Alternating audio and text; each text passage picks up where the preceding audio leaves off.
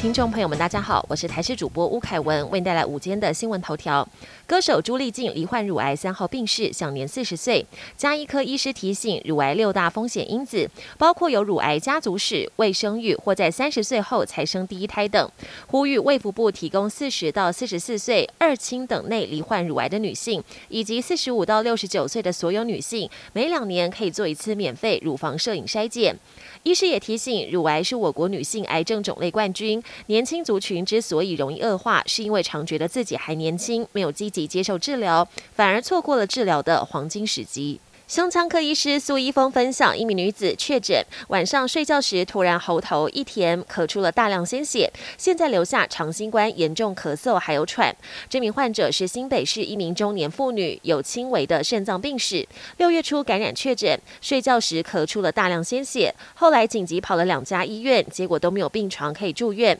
只好自己回家观察。还好后来没有性命危险。医师解释，其实大量咳血算是内科急症，咳血有时候。会突然呼吸衰竭，要插管，所以大量咳血一般都要住院观察，比较安全。宜兰连外两重要道路国五雪隧、苏花改隧道四号首次启用宜兰娃娃音隧道广播，平常日每小时穿插播放两到三次，假日增加频率的可爱爆表小朋友智能声音，唤起用路人小心开车。往后宜兰乡亲跟全国的观光客进出宜兰时，宜兰娃娃音隧道广播将成为所有用路人不能错过的安全宣导。国际焦点：暴雨袭击中国河北，发生牌楼坍塌事故，造成严重死伤。事故发生在石家庄市鹿泉区。二号晚间，当地一座牌楼的水泥砖瓦突然从十二公尺高处掉落地面，九名在下方躲雨的民众被压个正着，其中八人不幸死亡，另外一人送医之后情况稳定。至于是风雨太大导致牌楼倒塌，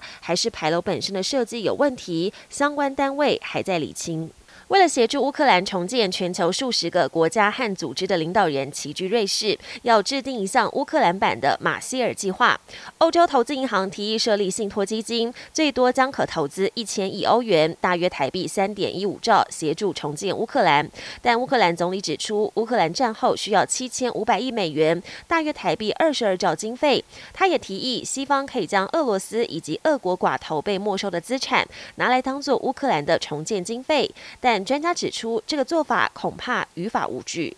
七月四号，美国庆祝国庆日，但伊利诺州却惊传枪击，枪手挑在国庆游行活动，从屋顶开枪乱射，造成至少六死二十四伤。警方很快掌握枪手是二十二岁白人男性，还公开了照片。经过陆空同步搜索，没几个小时便将嫌犯逮捕，正进一步理清他的犯案动机。本节新闻由台视新闻制作，感谢您的收听。更多内容请锁定台视各节新闻与台视新闻 YouTube 频道。